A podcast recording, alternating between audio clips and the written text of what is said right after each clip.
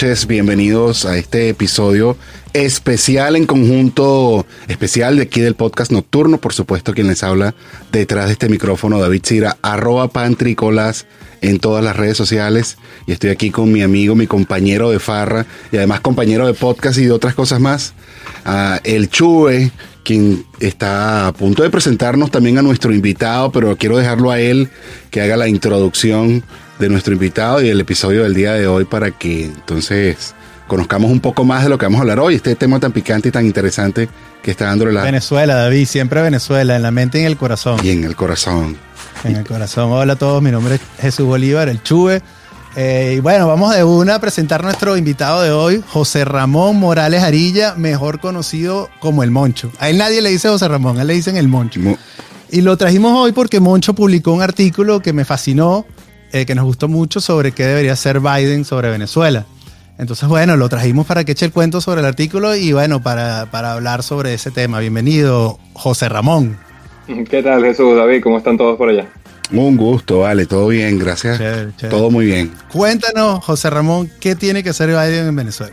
¿Qué tiene que hacer Biden por Venezuela? Bueno, eh, un poco la, motivación del, la motivación del artículo era, era tratar de eh, reconsiderar las opciones que, se pueden eh, manejar tanto desde el punto de vista diplomático como desde el punto de vista de presión económica para tratar de eh, de promover una transición democrática en el país, un poco bajo, bajo el hecho de que la estrategia que ha seguido hasta ahora, que siguió hasta hace poco la administración Trump, eh, pues no había dado el resultado esperado de, inducir la transición, ¿no? entonces, claro, en ese, en ese contexto y ante el cambio de, administración en los Estados Unidos, pues hay una, una vocación eh, muy sensata de reconsiderar la estrategia y repensar qué es lo que se puede hacer y en particular repensar si eh, la estrategia de máxima presión eh, es sensata, es sensata eh, en, el en, el próximo, en los próximos periodos. Y, un poco el, propósito del artículo era tratar de,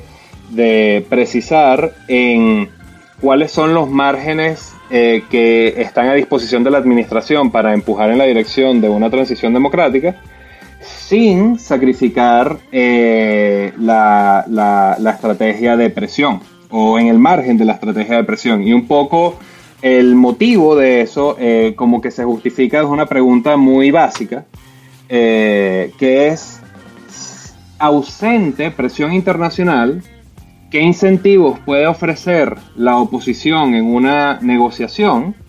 Para inducir que el chavismo ofrezca unas elecciones eh, libres y abiertas en el país, que sea preferible para el chavismo que simplemente quedarse como dictador, eh, eh, digamos, como cada vez más, de una forma cada vez más autoritaria y represiva. y, la verdad es que por más que uno, me explico, tú lo puedes repensar y repensar y repensar, y eso es algo que uno está constantemente pensando y repensando, pero por más que lo pienso y lo repienso, yo no encuentro una respuesta distinta a esa pregunta que nada. Entonces, si la respuesta... A mí me gustó mucho, Moncho. Disculpa que te interrumpa. Eh, ¿Y quieres que te cuente el cuento del gallo pelón? Eso lo pusiste en este Claro, claro, exacto. Es como, porque, porque es que, claro, no es que, no es que no se ha intentado la vía de negociar. O sea, aquí se intentó negociar en 2014 cuando las protestas, y se intentó negociar en 2016 cuando te quitaron el revocatorio, y se intentó negociar en el 18 cuando, cuando Dominicana. Eh, y después de que, no, de que en esa negociación no se concedieron condiciones básicas para una elección libre, entonces los, varios de los representantes de la oposición no pudieron volver al país. Uno de los que sí volvió, Fernando Albán, lo mataron torturado. Eh, eh, en 2019, en 2017 y en 2019 reprimieron brutalmente las protestas. Eh, no te dieron una elección libre en 2018. Eh, o sea, eh, es como, es como que ya no estamos en Kansas, ¿no? Estos tipos ya te demostraron que por las buenas, por la constitucional de una elección eh, agendada en el calendario constitucional, bajo que ellos van a administrar como, como ¿sabes?, administradores del Estado. por eso esa no es la vía, esa no es la vía. Ellos ya te lo demostraron y, y entonces, claro, en ese contexto, la única opción que tú tienes para generar los incentivos de una verdadera negociación, los únicos factores que puedes movilizar, no están lamentablemente dentro del país. Eh, eh, y entonces, eh, entonces claro, ese, es el, llamado, es cómo, cómo podemos ser más inteligentes sobre la estrategia de presión para que esa presión genere los incentivos para una negociación. Pero donde creo que hay una cierta falsa dicotomía es en el argumento que a veces se presenta, que es que las sanciones van en contra de la posibilidad de una negociación. Al contrario, sin sanciones o sin estrategia de presión diplomática y económica, no hay incentivos para una negociación. Y eso, al final, ese tiene que ser el propósito. Cómo tú estructuras las herramientas de presión internacional para generar los máximos incentivos posibles para que el chavismo tenga que sentarse a negociar condiciones electorales abiertas con la oposición. Moncho, eh, disculpa que no lo dije, pero Moncho sabe lo que está hablando porque él es un candidato PhD en políticas públicas en el Harvard Kennedy School y ha pasado, lo sé porque lo he visto, los últimos, creo que 6, 7 años de su vida estudiando el tema. Mira, Moncho, pero ¿qué? No hay duda al respecto. Eh, yo estuve, tuve la oportunidad ahorita de estar en Venezuela y gracias a Dios estuve allá, disfruté, la pasé chévere, y la familia, todo lo bueno. Eh, pero sí, sí te digo que en conversaciones y mi percepción con, como, como eh, allá, te doy un ejemplo básico del, del, problema que tú estás planteando de, evaluación de la estrategia. La gasolina. La evaluación de la estrategia con respecto a las sanciones. Tú como en Venezuela tienes un problema con la gasolina y, hay una existe una percepción de que la razón por la cual tenemos un problema con la gasolina es por culpa de las sanciones. O sea, bueno, no hay, eh, las sanciones se han vuelto como este monstruo como una, una, cuestión casi que dogmática, ¿no? De que lo, única, lo único que tiene Guaidó es las sanciones y se tienen que mantener sí o sí porque es, lo, es como que lo que representa su política y ni siquiera se, siento que ni siquiera se, está evaluando si cuán efectivas o no efectivas han sido. Han sido, pero creo que lo que tú estás planteando es que eh, no, hay, no hay de otra. Eh, sí, un poco, o sea, ese, es un excelente punto, eso sale mucho en la conversación.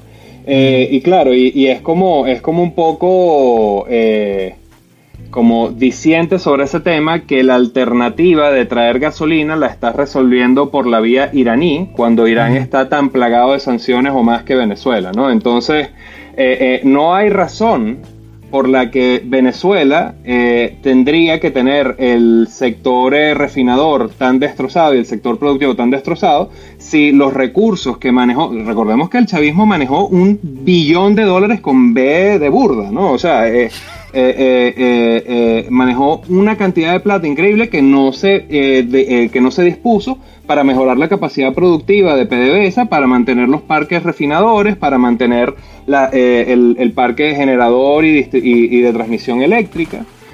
digamos, eso fue toda plata. Entonces, entonces claro, es ¿dónde está la culpa? Me explico, si, mm. si, si en un país tan sancionado, más sancionado como Venezuela, están exportando petróleo, exportando la gasolina. Entonces, porque me explico, si tú dices, bueno, no, es que Venezuela no tenía por qué sacrificar ser el mal portado. Bueno, pero entonces el, margen en el que estás es un margen en el que estás porque destruyeron el sector petrolero y eso es todo previo al, tema, al tema sanciones, ¿no? Entonces, claro, eh, eh, eh la otra parte que me parece como una, como una, como una cierta falacia en el argumento eh, es la que se refiere a que, eh, claro, a la que está tratando de hacer el paralelo de las sanciones o de la estrategia de presión internacional con el paro petrolero, ¿no? Eh, y entonces es este tema de, bueno, es que los tipos están dispuestos a hacerte daño eh, eh, solo por poder, ¿no? Como si no fuera el chavismo el que tiene eh, parado en la frontera un montón de ayuda humanitaria que está inmediatamente disponible para ayudar a los venezolanos, o como si no fuera el chavismo el que tiene presos a los de azul positivo, y como si no fuera el chavismo el que tiene a todo el sector humanitario con una espada de Damocles, prestando asistencia social de una forma con, toda una inseguridad sobre qué, qué, es lo que les va a pasar y hasta cuándo van a poder prestar los servicios que prestan. Eh, entonces yo lo que sí creo, y creo que esto eh, va, un poco a un punto que nosotros queríamos hacer en el artículo, es decir, que, que, tú no debas sacrificar la estrategia de presión no significa que no puedas ser más inteligente con la estrategia de presión. En particular, yo creo que hay un elemento que es la tecnología. Entonces, la tecnología es un factor. Eh, en 2020, en el marco del tema del COVID, eh, se implementó este programa que se llamaba Héroes de la Salud. Y eso lo implementó el gobierno interino. Que le mandaron la plata directamente a la gente. Exacto. Y entonces es una tecnología que solamente se agarra de electricidad e internet eh, y para que le llegue eh, la ayuda directamente a la gente y la gente luego dispone de eso. Entonces, eh, quizás lo que tienes que hacer es más inteligente en cómo vas a hacer el aid a los venezolanos, la ayuda humanitaria hacia los venezolanos. Y entonces lanzarte un tema de escalar héroes de la salud, pero a un nivel donde le llegue a todo el mundo. Ah, bueno, entonces, ¿qué, ¿qué, es lo que va a pasar? Que probablemente el chavismo va a decir no, pajarito, porque entonces yo te cierro la posibilidad de descargarte el app. Ah, entonces todo el país se va a poner en la nota de agarrar el VPN que sirve para yo poder descargarme el app. Y entonces los tipos van a tratar de cerrar. Y entonces, claro, y, ahí va a quedar muy claro quién es el que no quiere que a ti te llegue la ayuda y que tú puedas resolver por tu, por tu lado. Eh, eh, entonces, eh, ese es, yo creo que es clarísimo que ese argumento, que esa narrativa es súper falaz. Pero para ilustrar lo falaz que es, la estrategia de presión tiene que adaptarse para volverse más eficiente. Otro, otra, parte, otra parte donde la tecnología hace una diferencia importantísima. Eh, yo creo que hay otros dos elementos. Uno que tiene que ver con los temas de documentos de identidad. El, chavismo tiene eh, a la gente, eh, ¿sabes?, eh, muy controlada por el lado de que no tiene pasaportes o no tiene pasaporte cédula de identidad. eso es un tema que en verdad la tecnología facilita mucho la emisión de documentos verídicos, legítimos, y que con tu apoyo geopolítico tú puedes, tú puedes garantizar que, sabes, que sean aceptados también en, en, en, países del resto del mundo como, como instrumento Mira, pero Eso me gusta mucho, Moncho. Otro, Estás diciendo, pon las sanciones aparte, vamos a hablar de, esta, de esas dos, porque yo creo que las sanciones es como que... Eh, es un tema interesante, pero yo creo que estas dos son como más innovadoras y quizás la gente no lo ha conversado tanto, ¿no? Uno, lo que planteaste es la posibilidad de transferir el dinero que Guaidó, la administración de Guaidó controla y seguirse pasando directamente a la gente y seguir y, y, ayuda y ayuda bilateral y multilateral que pueda seguir levantando no no no es necesariamente un, de una otra. que no se habla suficiente es la cuestión de la, que la identidad que sin duda eh, con, con blockchain por ejemplo se pudiese ser eh, una nueva plataforma de identidad para los venezolanos que no tenga nada que ver con, con lo del régimen no no, y, otra cosa que se probó en 2020 que estuvo interesantísima fue lo de la consulta, que tuvo, que tuvo unos matices en su implementación que no fueron pristinos, pero eh, exacto, con Telegram, pero que te habla de una prueba de concepto que tú podrías utilizar si al final eh, el tema de la legitimidad de la Asamblea Nacional de 2015 eh, está en entredicho por el hecho de que el periodo también se venció. Entonces tú puedes hacer una consulta con, ahora sí, con condiciones mucho más eh, rigurosas de identificación, pero, pero al mismo tiempo eh, apalancándote de la posibilidad de votar remoto a través de este tipo de sistemas. Eh, y, entonces revalidar la legitimidad de, las autoridades de las autoridades del gobierno interino o de quién es el quién es el, orador o el presidente de la Asamblea Nacional, ¿no? entonces, un momentico, pregunta, pregunta, pregunta. Es que es importantísimo. ¿Quién me valida a mí? O sea, si ya duras penas al CNE le, validamos las elecciones, ¿cómo me vamos a validar unas elecciones en, en Telegram o, en Internet? O imagínate tú, si, si ya de por sí el chavismo se cala cuando el CNE no, no, no sale a favor, imagínate, o sea, con esto se cagan de la risa. Si yo, yo personalmente, cuando vi el tema de las elecciones en Telegram, Dije, la gente se está cagando, el chavismo se debe estar cagando de la ¿Votaste, ¿Votaste, por Telegram, David? Yo lo hice, no, de pero no por mí. Yo, puedo estar, yo puedo, estoy de acuerdo con el tema, estoy de acuerdo con el tema de que eh, el chavismo no es el que va a cambiar su actitud porque la, esta elección se dio de una u otra forma. Pero lo, que sí puede ser determinante es sobre la legitimidad para el apoyo internacional. Me explico, sí. Eh, entonces, entonces la pregunta es del la pregunta del reconocimiento no es el reconocimiento de Maduro el que uno quiere con la elección, es el reconocimiento de la Unión Europea o X, Y o Z, ¿no? Y entonces parte de, eh, exacto, entonces ese... ese, eh, claro, el punto es el, reconocimiento, el reconocimiento externo, ¿no? pero eso son ideas, o sea, son ideas, son ideas sueltas. A lo mejor, a lo mejor la solución no es esa, pero el punto es, tienes que pensar un poco fuera de la cara. Claro para, para, y la tecnología te da un montón de alternativas para alterar el equilibrio político doméstico. Ese, es un poco sí, sí, sí, no, me tomes, no me tomes a mal, no me tomes a mal, solamente que yo me puse del lado del abogado del diablo cuando yo vi la situación y yo decía, coño, ¿hacia dónde va esto? No lo veía como una idea Pero ¿sabes qué, Sí. David? Eh, yo pienso que va de la mano con la cuestión también de cuando salió Bitcoin, ¿no? Cuando salió Bitcoin, la gente decía, ah, ah, sí, un dinero de internet, ¿quién te lo va a creer? ¿Yo por qué lo voy a aceptar? Yo pienso que estamos teniendo también ese cambio de paradigma donde la- una vía digital también puede funcionar. Pero lo que me gusta de la propuesta, Moncho, es que por lo menos estás tratando algo nuevo, ¿no? Está, está- está- exacto. Por lo menos, eh, otra dimensión ya más, más low-tech, pero importantísima, eh, en la que la, eh, la- la estrategia de presión puede cambiar, es en la multilateralidad de la estrategia. ¿no? Entonces, una, una de las cosas que pasó fue que efectivamente la administración Trump eh, presionó, subió mucho la presión, pero se fue, pero se fue solo.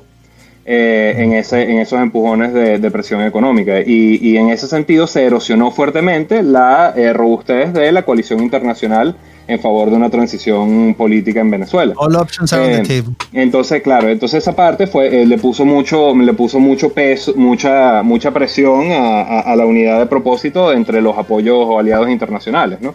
Entonces, allí hay un trabajo que hacer en hacer que eh, eh, el- la coalición internacional de países que reconocen a Juan Guaidó esté alineada en los mismos instrumentos de presión eh, y todos en, en la misma, en la misma agenda. Y entonces el, el proceso de liderazgo de la coalición internacional es uno que, pienso, la administración Biden, con, su, con los precedentes de la administración Obama y tal, puede, tiene, tiene una, una credibilidad y una posibilidad de liderar ese, ese eh, ejercicio de, de hacer la presión multilateral. Y eso, esa multilateralidad también te puede ayudar para otro factor que no, que no estuvo tan claramente en la mesa durante la administración Trump, que era el acercamiento directo a los aliados y patrones geopolíticos del chavismo, ¿no? Rusia, China, Irán, Turquía, Cuba. Y, en, esas conversaciones son conversaciones donde se pueden hacer planteamientos que establezcan claramente eh, eh, eh, los intereses de, de esos países en una Venezuela próspera y libre, que tienen que ver con las posibilidades de inversión en el sector petrolero, que tienen que ver con eh, las posibilidades de intercambio, que tienen que ver con otro, con, con, eh, con cómo entra esto dentro de negociaciones geopolíticas en otras variables. Me explico, se está renegociando el tema del eh, el nuclear deal iraní. Puede haber una reapertura en la conversación con Cuba que puede tener, digamos, donde el tema venezolano puede tener un rol. China, digamos, pareciera que, pareciera que puede tomar decisiones en respecto de estas variables eh, en un plano mucho más económico que, que Cuba, sobre todo porque ya, ya digamos, eh, me, me comentaban que, eh, eh, digamos, eh, con Rusia la deuda de Rosneft creo que se canceló ya, pero con China sigue habiendo un- un- una deuda súper importante que el chavismo simplemente no ha querido, no ha querido reconocer. Eh, entonces nada, hay un, hay un montón de, hay un montón de variables donde, donde tú puedes hacer un nuevo acercamiento con credibilidad y con multilateralidad a los otros factores que hasta ahora han sido los que han mantenido el apoyo geopolítico a, a- a- a- a Maduro. Y entonces, claro, esa, esa es otra dimensión donde la cosa puede mejorar. Eh, pero es eso, es como que entonces no, no va a ser sanciones eh, unilaterales y ya, sino que vamos a movernos multilaterales, vamos a hablar con los aliados del chavismo, vamos a hacer este tema de la tecnología, pero ¿qué no debes hacer? No debes quitar la presión, no debes dejar de defender los activos externos de la nación, no hay un montón de cosas que sí se hicieron y que tú no puedes argumentar que no eran las que maximizaban la probabilidad de una transición en el momento y que no son parte del set de herramientas que tienen que estar en la mesa hoy para maximizar el chance de una transición hoy. Eh, eh, eh, y eso es, ese es el punto. Es como que la, la frase en inglés es, ok, piensa la estrategia y busca una forma más inteligente, pero don't throw the baby out with the bathwater, porque la realidad clave se mantiene que sin presión internacional no hay nada que negociar. El chavismo, se, y somos Cuba y estos son 60 años y chao pescado, no hay Guaidó, no hay nada, no hay, no hay constitución, no hay, no, hay no hay legalidad constitucional, no hay nada. Eh, eh, eh, Bottom esa- line, seguir con es las sanciones. Seguir con las sanciones. No hay, no hay forma de no salir Así- con las sanciones.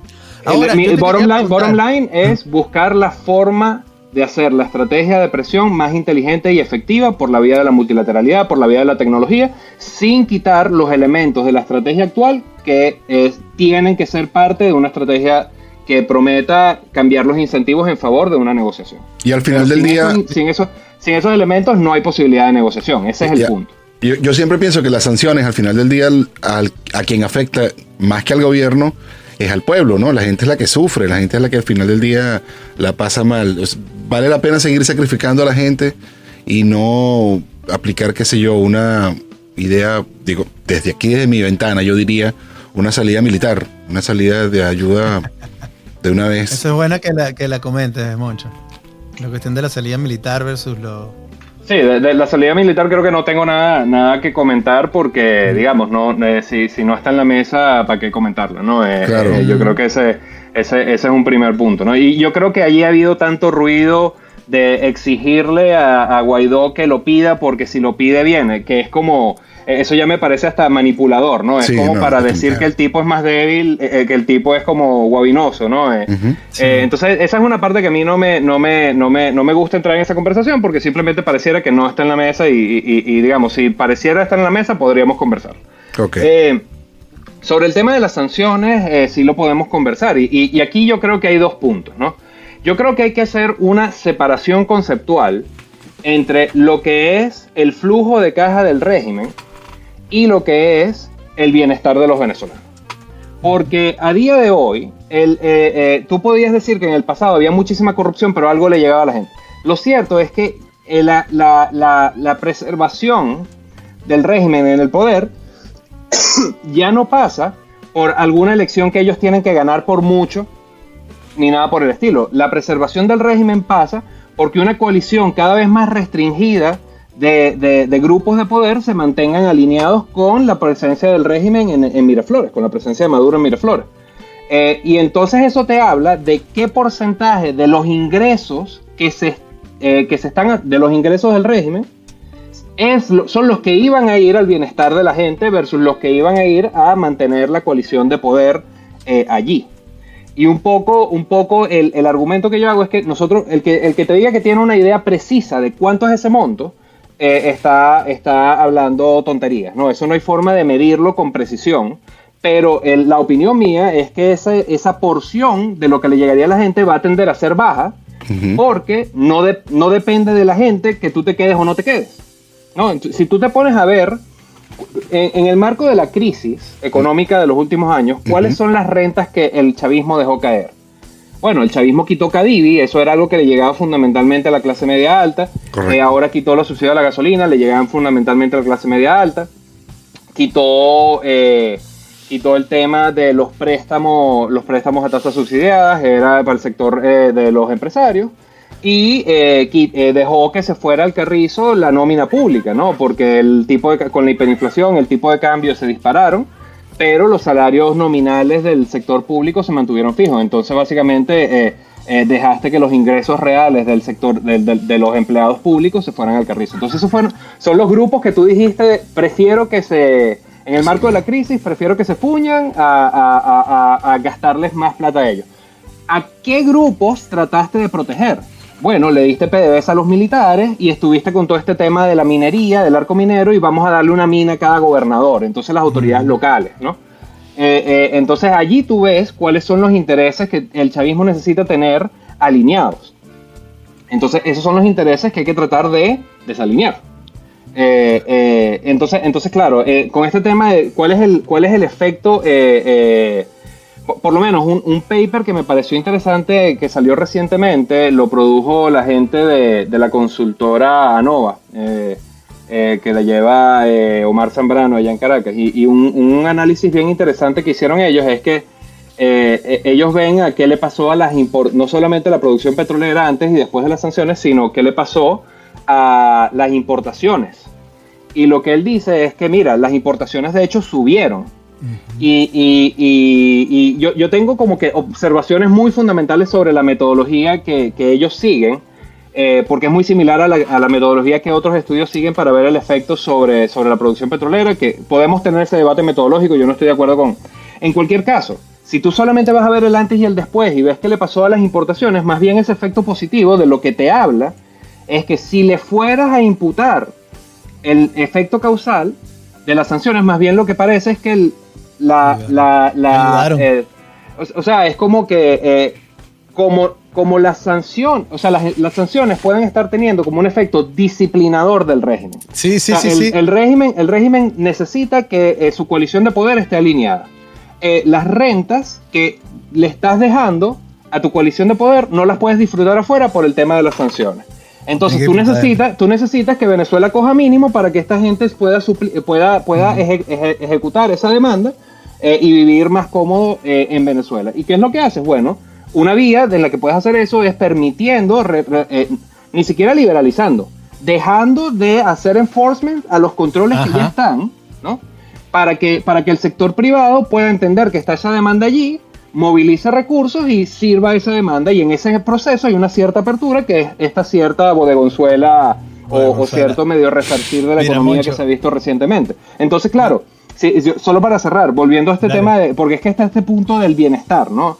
Eh, eh, eh, encima, no me consta que si tú quitas las sanciones y la coalición de poder puede disfrutar sus rentas en cualquier lado del mundo y no en Venezuela, no me consta que esa apertura que ha tenido unos efectos de bienestar notables se va a mantener.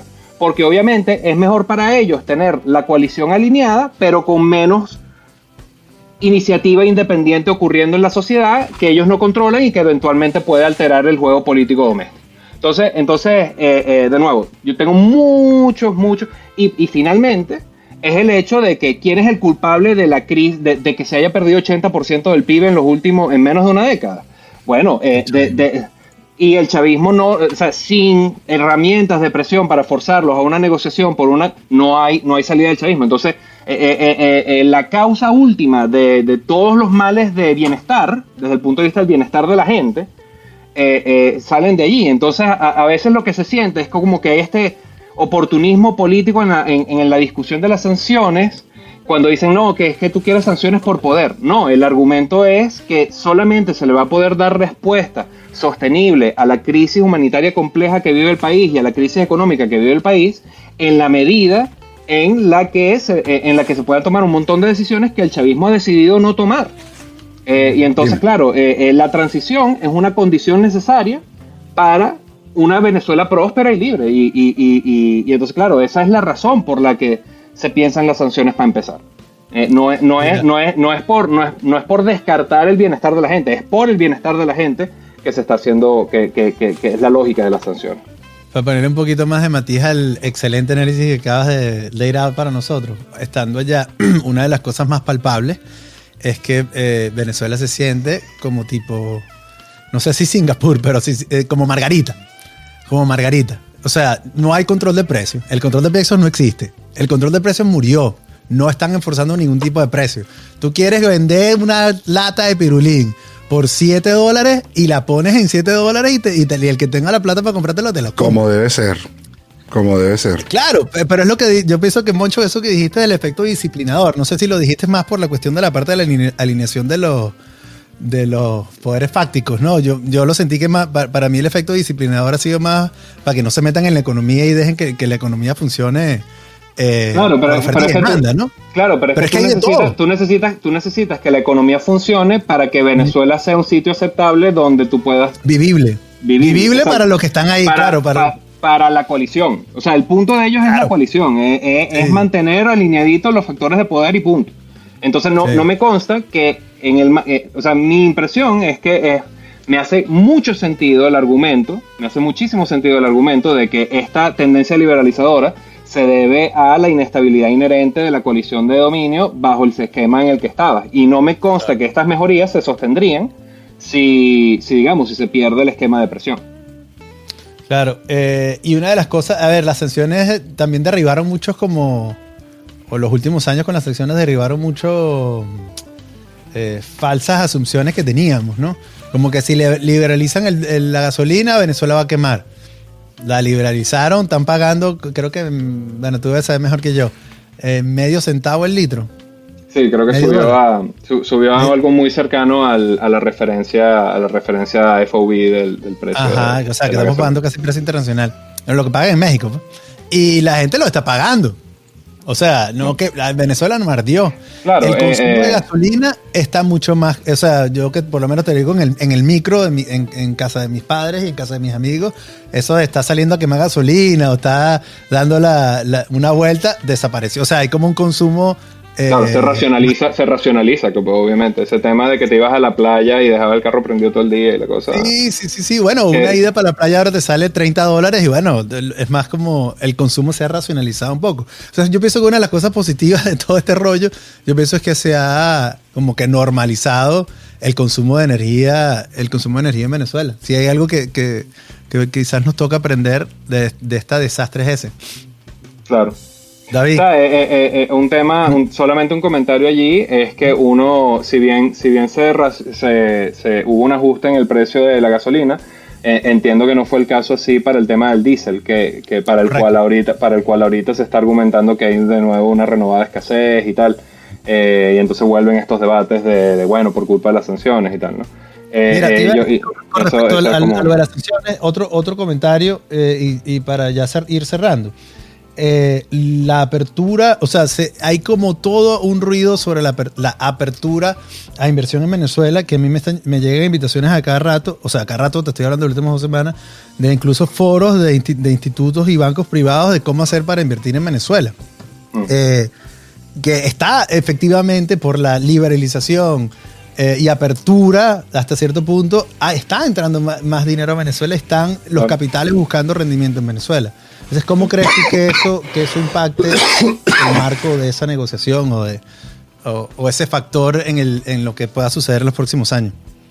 O en No, la es- negociación, porque tú estás diciendo las sanciones, pero las sanciones están en el marco... eh, o sea, hay privados que, puede- que, que van, que están efectivamente actuando en Venezuela al marco de las sanciones. Claro. Eh, No, o sea, todo eso, en el, en el, en el margen, todo eso es bueno y, y deseable y tal. Y, eh, exacto, la pregunta es si, si, el, si las reformas que ahorita están haciendo atractivo ese tipo de inversiones se mantendrían en un esquema donde, donde ya no hay, ya no hay eh, reto a, a la legitimidad del chavismo y simplemente no hay sanciones y, y no hay nada, ¿no? Eh, eh, eh, mi, mi, mi impresión es que ese es obviamente un cambio de decisión, un cambio, un cambio de paradigma en, en política económica drástico, que ellos ya te demostraron que si fuera por ellos eso no sería el resultado ideal y, y- y que es algo como circunstancial asociado al, al- a la digamos, al conflicto que sigue. Eh, eh, pero todo eso en general a mí me parece maravilloso. O sea, eso, mientras más de eso, mejor. Eh, eh, yo creo que hay, ese es un ángulo y yo creo que todo eso, mira, eh, eh, me parece, me parece, me parece buenísimo. Me parece buenísimo. Mientras más sector, mientras más actividad económica independiente haya, más, más, más reto, más reto independiente doméstico tiene eh, eh, el, el- el- el Estado. Y a mí to- eso todo me parece, me parece que ayuda a la economía política de- de- del país a futuro también. Todo eso me parece muy bien. Dicho eso, yo creo que hay otro elemento cercano a eso que tiene que ver con las privatizaciones, ¿no?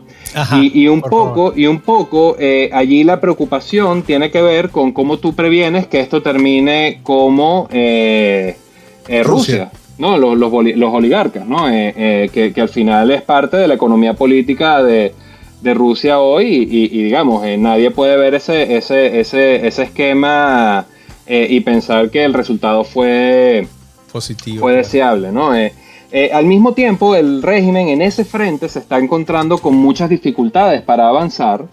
Eh, bueno, porque, porque al final este tema de la ley, ¿cómo es que lo llamaron? La ley antibloqueo, y todo Antibloqueo. esto, es algo, es algo que, digamos, está ocurriendo o ocurrió fuera del, del, marco, del marco de la legalidad constitucional.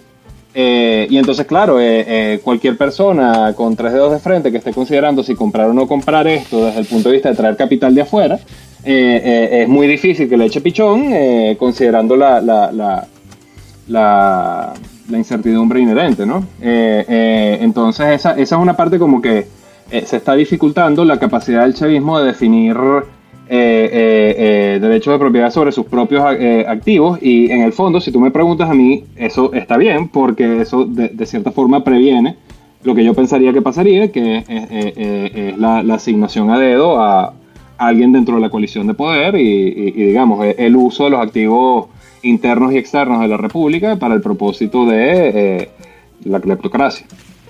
Claro.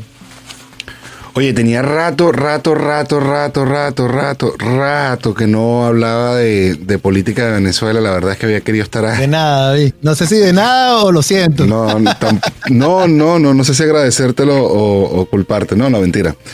Este, la verdad es que fue una conversación bastante interesante. Estaba tratando de escuchar y escuchar y escuchar al máximo sin, sin interrumpir demasiado. Las veces que interrumpí, discúlpame, Moncho, pero era así tan. No, no, al contrario tratando de, de, pensar como alguien que está dentro de Venezuela, yo no estoy, pero no tanto mirar desde afuera como decir, bueno, vamos a, a meterle todas estas sanciones al gobierno y todo lo que pueda pasar. Pero definitivamente eh, los argumentos que nos planteaste y las tesis me, gustaron. Pues te decía, tenía muchísimo tiempo que no hablaba nada de esto y, y no... Un flashback, David. No sé, no sé. Sí, sí, tal vez. Sí, sí, sí, sí, sí. Mira, y yo pienso que eso que tú tienes, David, lo sentí también en Venezuela, Moncho. O sea, ahorita sin duda la gente con que yo hablaba de política eh, cercano, no quieren. O sea, hay como todo un... No, no es que no quieren, hay como de verdad, verdad, una fatiga eh, por el cuento del gallo pelón. Y, la conversación de verdad no, no, o sea, en las conversaciones de escena, en las conversaciones de, entre amigos, en las, en las conversaciones de la gente, el, el, tema político está relegado a un tercer o cuarto, o cuarto puesto. O sea, sin duda hay una fatiga eh, y, no, y no creo que sea nada más de, del lado de los que de los que quieren que la cuestión de que haya un cambio de gobierno. Yo pienso que de, los dos lados, ¿no? No, eh, yo, eh, eso, eso creo que creo que al final lo que hay es una cierta. Me explico, algo que, que me pareció muy notable en estos días era, era bueno, que salen estas nuevas encuestas de, de opinión pública donde, donde se ve que ha habido una, una cierta pérdida de legitimidad del, del, gobierno interino, ¿no? Como que el apoyo a Guaidó ha caído bastante y tal. Eh, como que sigue estando eh, de, primero en la lista de personajes políticos, pero mucho más abajo de lo que sabemos llegó a estar. Eh, y entonces, claro, es como, yo, yo siento que eso tiene más que ver con lo que tú estás hablando, que con esta idea de que, bueno, de que la gente empieza a ver a Guaidó como un radical y entonces Maduro es un radical, Guaidó es un radical y yo estoy en el medio, ¿no? Yo creo que en el fondo la razón por la que se ha perdido esa, esa efervescencia tiene que ver con que la gente perdió la fe. Eh, eh, la cosa no va a cambiar, Guaidó no va a ser un instrumento del cambio y entonces yo en ese contexto tengo que vivir. Eh, y entonces yo tengo que vivir en ese contexto y, y, quien me pone las reglas, porque es el que tiene las armas, es el chavismo y bueno, y en ese contexto me adapto. entonces, claro, yo, yo, yo ahí lo, lo, lo, veo muy claro de que, de que esa es la, ese es el sentimiento. Eh, dicho eso, desde la perspectiva de, e, eso no significa que la gente no tiene aspiración de democracia, solamente que siente que no hay nada en el ecosistema que esté por proveérselo. Y yo siento que si yo fuera Guaidó, esa sería la preocupación que yo tuviera y es para alterar ese equilibrio de, pesimismo que yo estaría tratando de eh, eh, buscar manejar los, digamos, los, apoyos y los recursos a los que tengo disposición y la, la poca agencia que tenga es movilizarla en esa dirección. Pero, pero creo que el resto es, eh, el resto es capitular y siento que, eso, digamos, no, no creo que es lo que, lo que, lo que debería, pensaría debería hacerse. Eh, otro, otro tema que me parece interesante, no sé si estoy abusando ya. Eh, otro, tema, que me, parece muy interesante y, y, que también está, está en la conversación que uno ve eh, eh, en línea y, hablando con gente allá, es que claro, es que cada vez más se, se utiliza dentro del debate eh, todo este tema de, ¿sabes? Como que dentro del argumento se utilizan frases como, es que los que estamos aquí sabemos, ¿no? es que si, si, tú estuvieras aquí sabrías que... entonces, claro, eso, eso es como una... eso en el fondo es una... En el fondo estricto de la lógica y la cosa, eso es una falacia, ¿no? porque es como, es como atacar la idea, eh, no por la idea en sí, sino por el que, por la ubicación de quien la emite, eh, eh, eso, eso, digamos, pero, pero por otro lado no es solo que es una falacia, sino que es una falacia superhiriente, ¿no? Porque pues, es una falacia que, que en el fondo te está acusando por algo que tú tú quisieras estar allá, ¿sabes? como, y entonces como que te están echando la culpa y te están diciendo que no, ni deberías opinar eh, por, por, por, tu condición de exiliado, cuando tu condición de exiliado es de las cosas que más te duele en tu vida. Chamo, te iba a decir eh, que además duele. O sea, porque además de la cuestión lógica es que duele. Claro, claro, claro. Es que cuando a mí me agarran y me dicen eso, es como que me descoloca, porque, porque es como es como, o sea, ¿cómo, cómo respondo? ¿Como que vuelvo al, al argumento lógico o te, o te, digo algo, no? Eh, sí, sí, sí, Entonces eso, eso es como, como una cosa que yo siento que debería parar y creo que a veces es mutuo, ¿no? O sea, creo que también del lado de la gente que está afuera, eh, a veces tampoco hay un reconocimiento de, bueno, de que quizás tú estás perdiendo algo de perspectiva y que tienes que hacer mucha investigación para mantenerte al corriente de la situación allá.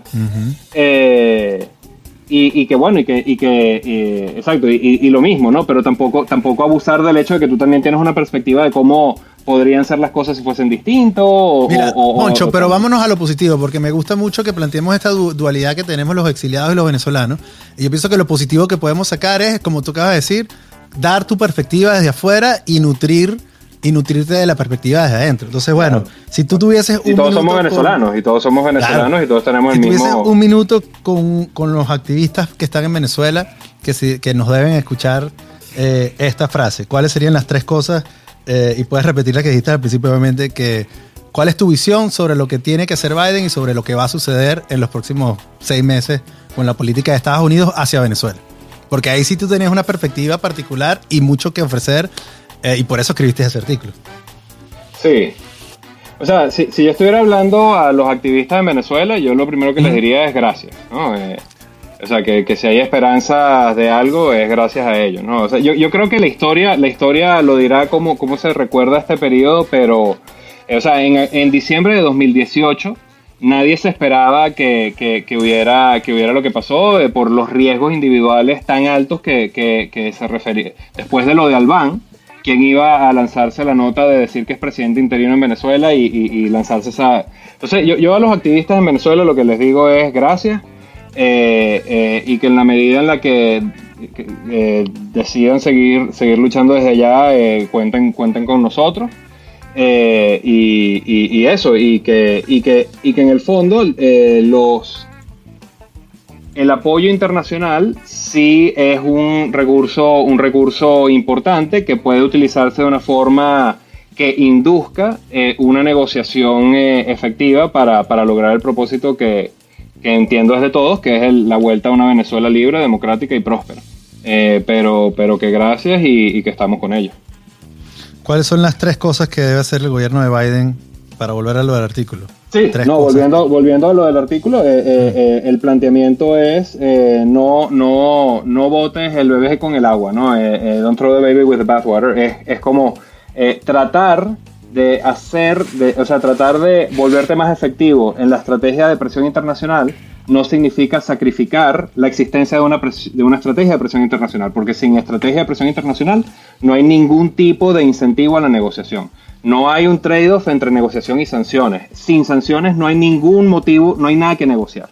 Entonces, sin sacrificar los factores que pueden inducir una negociación que ya están en la mesa hoy, ¿Cómo te vuelves más efectivo? Bueno, volviendo a la estrategia de presión más multilateral, eh, trayéndote a los aliados a tu nivel de presión y eh, engaging con los aliados del chavismo en el plano geopolítico. Dos, utilizando la tecnología para ofrecer servicios dentro de Venezuela, ya sea transferencias de ayuda humanitaria o servicios de identificación. Y tres, manteniendo los elementos que tienen que, man- que- que mantenerse, que son, por un lado, la presión y por otro lado, la defensa de los activos de la República fuera del país, que son claves para que en el momento de que se dé una transición democrática, la recuperación sea lo más, lo más rápida y, y- y- y efectiva posible. Entonces, esos son los factores que tienen que mantenerse de lo que hay. Entonces, sé preciso en qué de lo que hay sirve, qué de lo que hay no sirve eh, y qué cosas puedes traer a la mesa para hacer, para hacer de la estrategia de presión internacional aún más efectiva en inducir una democratización que lleve a elecciones libres presidenciales. Oye, Moncho, durísimo. Muchísimas gracias de verdad por... Ahora me toca a mí. Yo te voy a decir muchas gracias por el trabajo que haces. Yo sé que tú le pones tu corazón y tu mente eh, a Venezuela. Eh, y te, de verdad, yo, yo particularmente te agradezco mucho el trabajo que estás haciendo. Te agradezco muchísimo la, la clase que nos diste hoy, porque yo sé que esto lo has pensado muchísimo. Y, Mart- y te lo agradezco porque me nutre, me nutre bastante y espero que la gente que nos está escuchando también la haya nutrido. David, nos despide. Sí, sí, sí, sí, sí. Masterclass, ¿cómo no? No, vale, gracias. Masterclass de Moncho Morales. Gracias, Moncho. La verdad es que me, me siento muy honrado por el tiempo que nos permitiste aquí escucharte. Como te dije, yo me quedé calladito, tal cual alumno, estaba aquí anotando todo lo que podía anotar. Ah, me hiciste pensar mucho en eso. Yo sí tengo un sentimiento de cambio. Yo sí tengo un sentimiento de que existe un cambio en Venezuela. Yo sí creo que lo estoy viendo.